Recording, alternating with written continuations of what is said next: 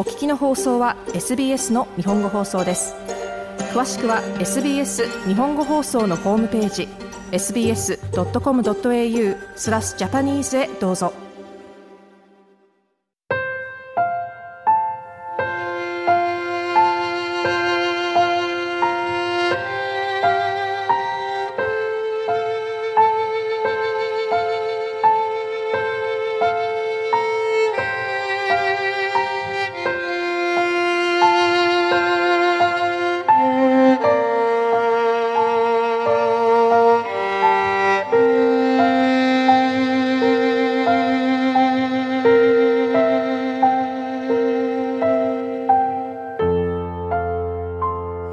様、こんばんは。ビーバーオペラの時間がやってまいりました。プレゼンターを務めます大竹彩子です。お元気でお過ごしでいらっしゃいますか？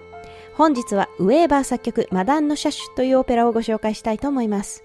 カール・マリア・フォン・ウェーバーは18世紀後半から19世紀前半に活躍したドイツの作曲家。オペラもオペラ以外に管弦楽曲なども多数作曲しましたが、やはり一番の代表作はこのマダンの車種ではないでしょうか。初演当時も大喝采を浴びたと言われています。また、音楽の美しさや作品としての出来という以外にも、その立ち位置と影響の大きさ。例えば、ウェーバーはロマン派初期と呼ばれる時代の作曲家ですが、このオペラはまさにドイツロマン派の象徴とされていますし、ワーグナーのオペラ作品にも大きな影響を与えたと考えられているなど、音楽史の観点から見ても非常に重要な意味を持つ作品です。そんなわけで、いつかご紹介しなければと思っていたオペラ作品なのですが、一方で現代では、例えば日本やオーストラリアでの上演機会はと言いますとさほど多くない印象です。音楽を伴わないドイツ語での字のセリフが大量にあることが、ドイツ語圏以外での上演を難しくしている部分も大いにあるのではと思いますが、皆様は感激なさったことがおありでしょうか？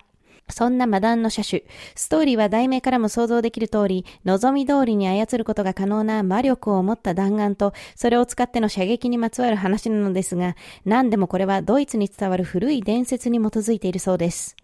このオペラの舞台は17世紀のボヘミアの森。主な登場人物は漁師、カリの方ですね、の青年マックス、その恋人アガーテ、そしてアガーテのいとこエンヒェン、マックスの同僚で実は悪魔とつながりのあるカスパールなど。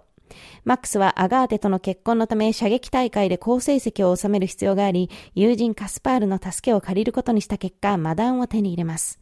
ただしこのマダン、カスパールが悪魔から手に入れたもので、7発中6発は射撃手の意のままに操ることができるものの、最後の1発は悪魔の望み通りになるというもの。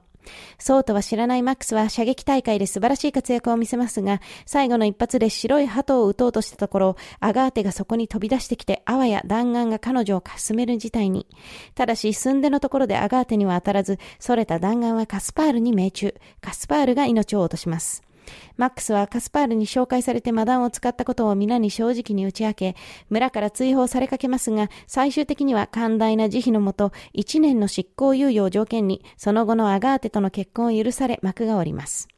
本日ご紹介します曲は、アガーテが第3幕で歌うアリア。より正確にはカバティーナと書かれており、カバティーナとは素朴な性格の派手な技巧などの登場しない小さめの曲のことを指しますが、一般的に現代ではオペラに出てくるソロの曲はこうしたものもまとめてアリアと呼ばれています。さて、この曲の題名は、たとえ雲が覆い隠そうとも、などと訳されるでしょうか。祈りのアリアと呼ばれることもあります。マックスが前夜手に入れた弾丸を手に準備万端とばかりに狩りに向かう一方で、アガーテは自室で一人花嫁衣装に身を包みながらも、マックスが昨晩夜中に何やら出かけていったこと、また自身が昨晩見た悪夢のことも気がかりで、得体の知れない不安に包まれています。どれほど雲が覆い隠そうとも太陽はいつも天のもとにある。この世は偶然の産物ではなく神の意志がそこにはある。我々の父なる存在は私のことも気にかけてくださるでしょうと祈りを込めてひそやかに気高く歌います。ところで放送の冒頭でこの作品はドイツロマン派音楽を代表するオペラでと申し上げましたが、ではどのようなものがロマン派音楽らしさかと言いますと、うん、なかなか難しいのですが、例えばその前の時代区分である古典派音楽と比べ作曲技法的な観点から言っても概して自由さが増し、また個人的な事柄や内に秘めたる感情など私的な要素がこれままでよりさらに重要視されるようになったことも特徴として挙げられます。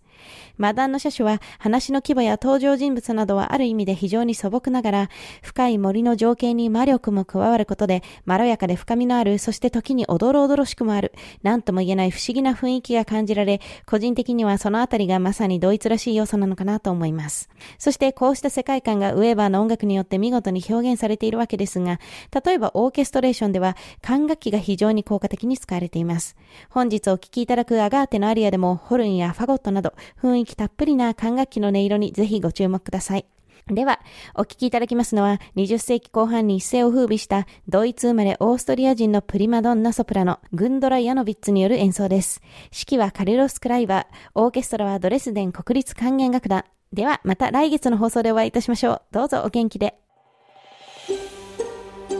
SBS 日本語放送の Facebook ページで会話に加わってください。LIKE、いいねを押してご意見ご感想をお寄せください。